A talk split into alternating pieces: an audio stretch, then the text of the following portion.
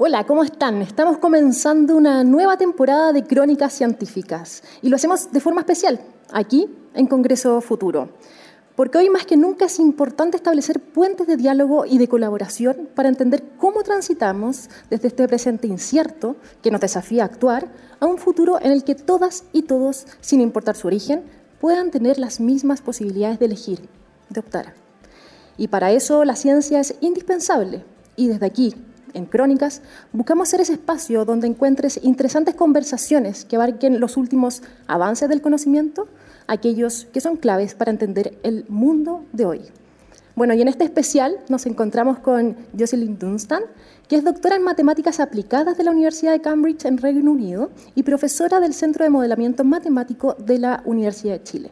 Con ella vamos a conversar, la verdad, sobre la importancia de implementar este aprendizaje en máquinas, sobre la importancia de utilizar la inteligencia artificial para generar predicciones y que nos puedan ayudar a establecer eh, mejoras quizás, incluso políticas públicas en el país, en el Chile de hoy. Jocelyn, bienvenida. Muchas gracias. Jocelyn, como, como comentaba, eh, ¿cómo utilizamos esto de la inteligencia artificial para generar predicciones? Vamos a hablar luego de que tú has tenido dos grandes líneas de trabajo muy interesantes. Pero ¿cómo hacemos esto? O sea, las máquinas, ¿cómo enseñamos a las máquinas? Sí.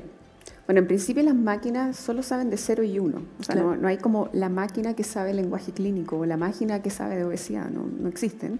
Entonces, al principio hay que entrenarlas. Y entrenarlas significa darle ejemplos. O sea, de la misma manera en que los humanos aprenden cuando te dicen perro o gato y te muestran un perro y te muestran un gato. Y tú eventualmente aprendís que, onda, este perro nunca lo he visto, pero sabéis que es un perro. Y esa es la misma característica con la que aprenden las máquinas. Y lo, importante en el fondo es encontrar buenos datos de entrenamiento.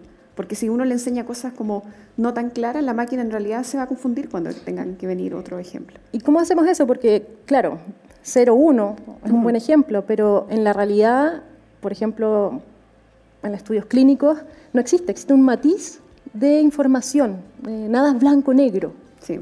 O sea, lo que hacemos, por ejemplo, en lo que voy a presentar en el Congreso, es que notas clínicas o fichas clínicas, no sé, una, una receta, por ejemplo, de entre todo lo que dice, identificar cuál es el componente activo o el medicamento o la marca comercial que te está diciendo el doctor, eso vamos y lo marcamos. Igual como que tú tienes un, un, archivo de texto y con el mouse marcáis y decís, esto es el medicamento, esta es la dosis.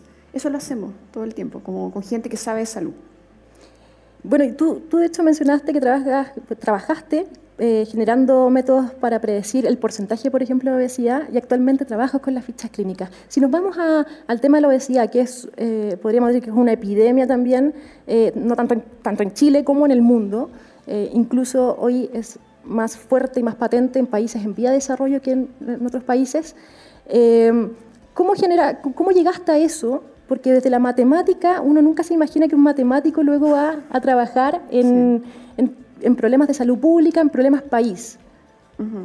Bueno, yo igual, eh, bueno, estudié física, fue como un amor igual, como muchos años eh, como queriendo estudiar física y matemática. Pero en algún momento tuve una crisis vocacional en el sentido en que quería dedicarme a algo que afectara la vida de las personas. Entonces, cuando ya estaba en Inglaterra, me acuerdo de haber conversado en una cena formal en Cambridge, todo es como, como Harry Potter, y haber estado en una cena tipo Harry Potter diciéndole a alguien como ¿sabes que a mí me, interesan otras cosas? Y, este, este, viejito me decía, ¿y qué te interesa? Y dije, bueno, es que me interesa la obesidad y la disparidad, el acceso a la comida saludable, eh, la falta de educación o políticas públicas. Y ahí me dijo, ¿por qué no voy a hablar con esta persona? Y ahí yo empecé a hacer todos los nexos con obesidad y terminé yéndome a Estados Unidos, al Centro Mundial de Prevención de la Obesidad, a estudiar con aprendizaje de máquinas la obesidad. Pero en realidad en realidad como un, problema tan complejo se necesita una mirada interdisciplinaria y son súper bienvenidas al final, como estas personas que sepan programar o personas que sepan de salud pública. Absolutamente. Y en ese sentido, en tu trabajo luego que desarrollaste en Estados Unidos, trató de incluir quizás una sola variable, ¿no? La cantidad de alimento que se consume. ¿Por qué descartaron, por ejemplo, otras, como lo sería el grado de sedentarismo o incluso la genética que podría, quizás no sabemos cuál es la prevalencia en, en el desarrollo luego mm. de la obesidad? Yo creo que esa es súper buena pregunta y en el artículo científico nosotros comentamos eso, porque en el fondo decimos, mira, en, de la muestra el 80% le achuntamos, o sea, como la predicción es súper buena con menos de 10% del error, para el 80% de los países solo mirando la comida. Entonces como que tratábamos de darle, en general en la obesidad a veces como que hay una pelea entre la gente que ve actividad física y, el, el, eh, comer. Eh, pero en el fondo lo que tratamos de mostrar es que al menos a nivel de países, que esto es súper importante, no miramos personas, miramos países, es como en el fondo como dime qué comen en tu país yo te diré qué, tan obeso es tu país. Esa era como la idea, tratar de sacar esa foto a nivel de país y lo logramos súper bien eh, solo mirando comida. O sea, eso no quiere decir que sea el único parámetro, pero igual ayuda. Claro, y generaron esta predicción, que como tú decías, tiene, creo que tenía más del 80% en el fondo de, de, dato exacto, ¿no es cierto? Y eso, pero eso era una radiografía exacta. ¿Se puede hacer este modelamiento? Imagino que sí, a lo largo del tiempo. Sí, se puede hacer eh, al tiempo, pero lo que es complejo hacerlo es a nivel individual. Y eso es lo que yo dirigí una tesis de magíster en la que tratamos de analizar la encuesta nacional de consumo alimentario en Chile con aprendizaje de máquinas. Y el problema es que lo que da es que casi todo el mundo come lo mismo, porque en el fondo no todos recordamos lo que comemos. Así yo te llamo y te digo, ¿qué comiste ayer? Y empezar a decir, y como no olvidar la galletita que te comiste al pasar, o no olvidar que le echaste un poco de leche al café, eso es súper fácil. Y en el fondo, y esto no es solo Chile, o sea, si uno mira la encuesta eh, de consumo en Estados Unidos, dice que hace ocho años Estados Unidos debería estar como bajando de peso. Y es porque en el fondo eh, es muy difícil para los humanos no mentir con respecto a, los, consumos alimentarios, pero también no olvidar cosas. Entonces yo diría que el gran desafío ahí es llevarlo al, nivel de persona, porque en el fondo si yo, yo también te puedo poner un contador en el cuello claro. de que cada vez que comes se registre, o que por ejemplo eh, tú me tengas que guardar todas las boletas de las comidas que comes y yo te voy y voy a tu casa y te saco el basurero en la noche. Ya bueno, eso, eso es verdad, se puede hacer. Pero ¿cuánto eso afecta a lo que tú comís? Si sabéis que estáis en un estudio, estáis como en Truman Show, sabéis que están mirándote mm. lo que comen. Entonces probablemente cambiáis tu alimentación. Absolutamente, y eso no, después nos, sirve para, nos sirve en el fondo para poder generar políticas públicas, que, que es el fin último, y eso es muy importante porque esto lo vinculo con, con lo que estás haciendo ahora.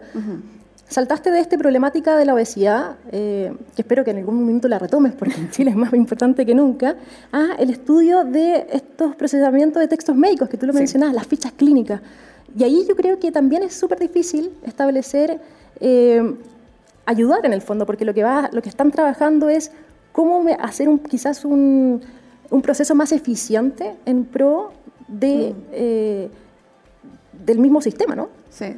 Mira, yo creo que como, como científicos a veces tenemos como una herramienta que queremos aplicar en varios problemas, pero en el caso de la obesidad, o sea, en el caso de la lista de espera, yo creo que fue al revés, fue que yo quería estudiar lista de espera y tuve que aprender análisis de texto para hacerlo. Y fue que cuando volví a Chile hace cuatro años nos ganamos unos fondos de Johns Hopkins en Estados Unidos para estudiar un problema de equidad en salud. Obviamente yo al principio quería estudiar obesidad, pero después supe este problema de la lista no GES, o sea, las patologías no cubiertas por las garantías explícitas de salud, y me enteré como de a poco de la cantidad de personas que hay, los tiempos de espera, la, cantidad de personas que mueren esperando. Y ahí nos dimos cuenta que había un, campo que es la sospecha diagnóstica. O sea, ¿por qué la persona está esperando?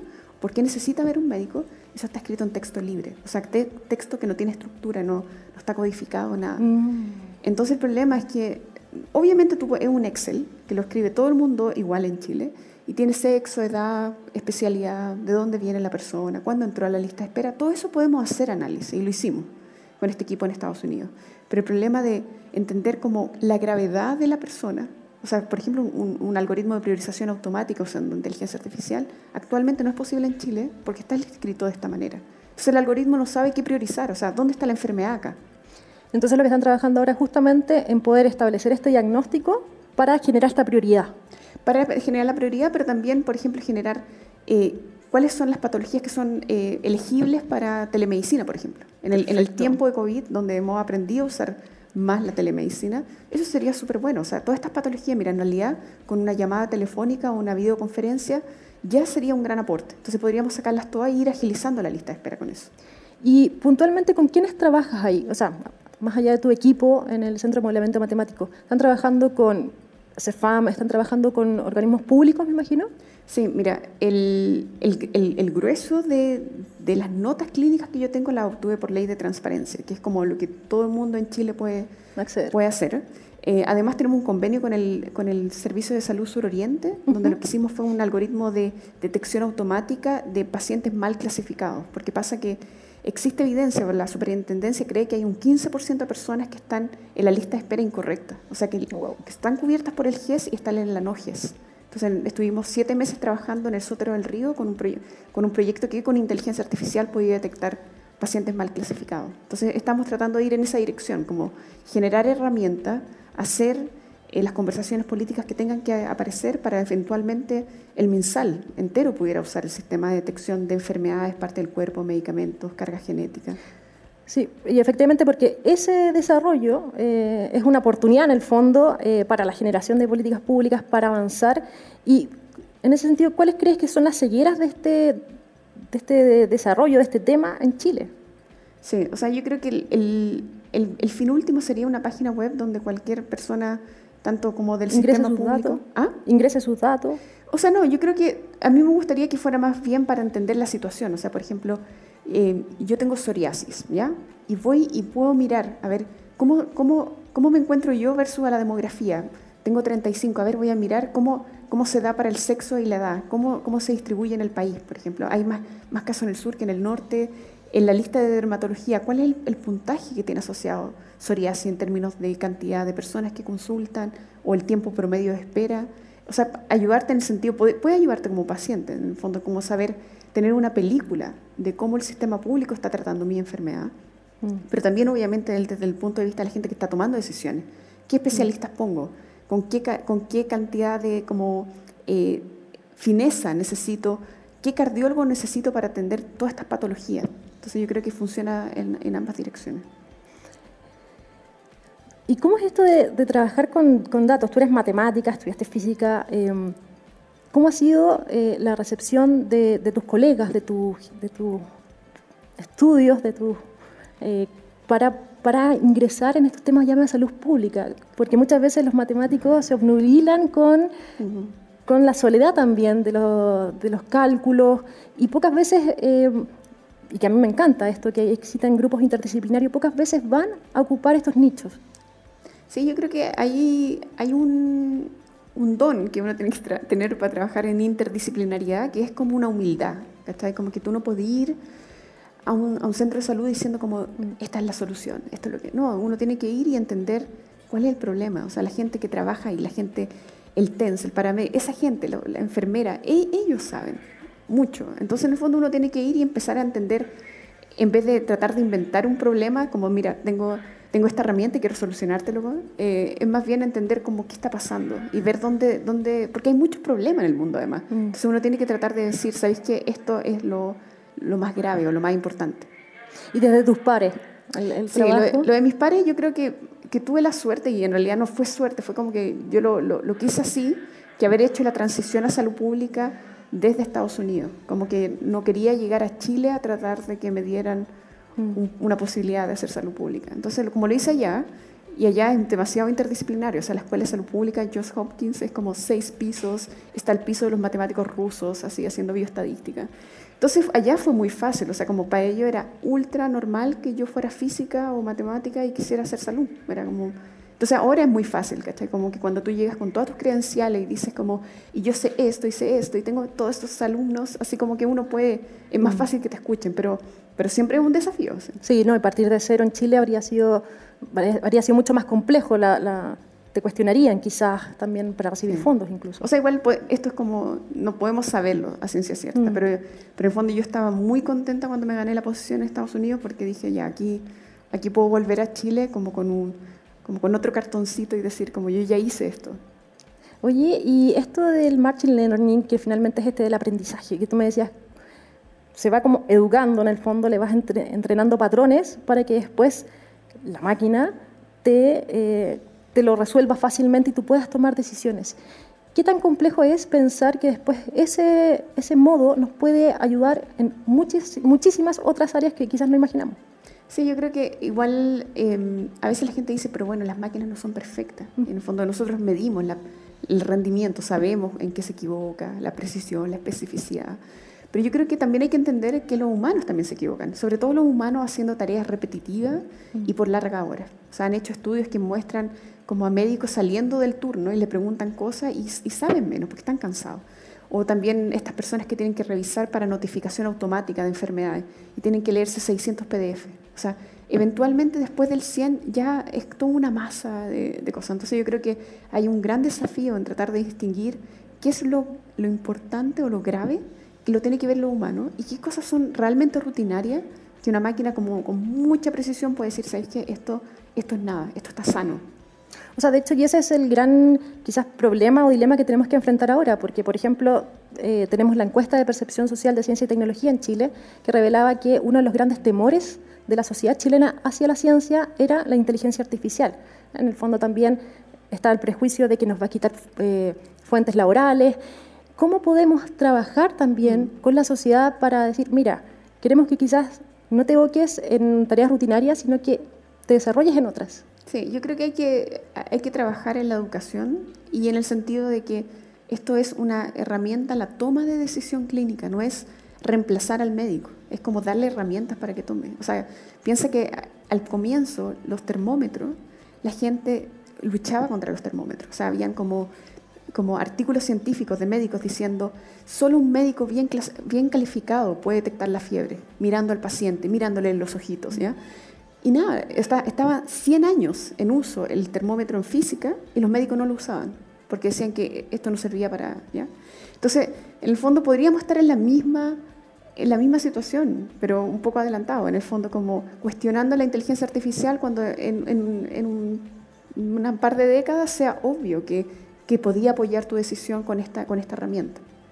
¿Y cuáles son las principales dificultades que has encontrado particularmente en Chile? Tú me decías que eh, ahora lo que estás trabajando con, con, los textos médicos, tú pediste por ley de transparencia la, la información para quizás sistematizar, justamente, y cuando tengamos el modelo listo poder, poder hablar con, con la autoridad, por ejemplo. ¿Cuál ha sido el, el, punto más limitante? O sea, yo creo que ahí esta, esta, esta limitación de los datos, hay, hay mucho como... Eh, cuidado con la privacidad de los datos y yo mm. creo que hay, hay, que ser ultra enfática. Nosotros como investigadores no nos importa saber el root de la persona que analizamos. Realmente yo entre menos datos sensibles veo en el día mejor. Eh, entonces yo creo que hay que legislar, pero por otra parte no hay forma de hacer las cosas sin datos. Y, y este, este sueño que yo te digo, esta página web donde la persona pudiera ver la demografía de su enfermedad, con los datos de ley de transparencia que tenemos son hasta el 2018. Que mm. fome ver una, una foto del 2018 y parcial, además. Como que, en el fondo, ley de transparencia lo único que te permite es como los servicios que pudieron mandar los datos te los mandan y, y con la calidad que pudieron. Entonces yo creo que, que hay una vía ahí eh, política que hay que, que flanquear. Hasta ahora lo que hemos hecho es producir artículos científicos, ganarnos fondos, tener un equipo cada vez más grande y con eso como que en el fondo que sea un elefante blanco tan grande que sea como, mira, todo esto es lo que hemos hecho y ahora hay que aprender un botón y, usarlo. Claro, queremos estar al servicio también de la sociedad. Sí. Que finalmente para eso estás luchando, ¿no? Sí.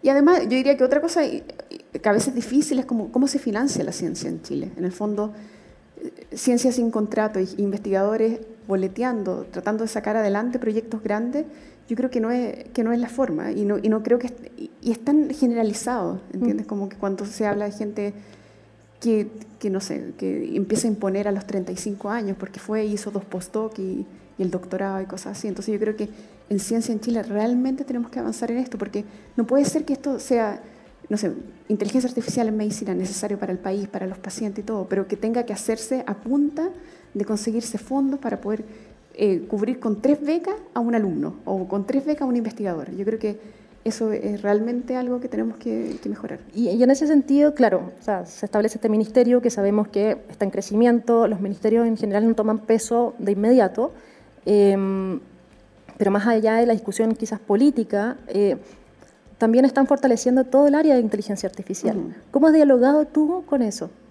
Sí, o sea, hay, hay consultas en las que he participado y, creo que todavía hay, hay, que trabajar como en la inclusión. Yo creo que hay, hay muchas ganas de, de, generar grupos de expertos donde incluyan expertas y donde además eh, hayan distintas como miradas transdisciplinarias. Así que yo creo que, que, está bien. O sea, por ejemplo, ANIT incluyó este año el, el grupo transdisciplinario de ciencia de los datos. Y yo creo que eso fue un paso enorme, porque si no, antes teníamos que tratar de, para hacer esto, conseguirnos fondos en ingeniería o en medicina y no había esta idea como esta mirada transdisciplinaria. Así que yo creo que vamos en la dirección correcta, pero hay que seguir, porque en el fondo estamos muy atrás en términos de cómo llevar a la población que entienda qué estamos haciendo como, como científicos, en dónde se están yendo sus impuestos, eso está bien.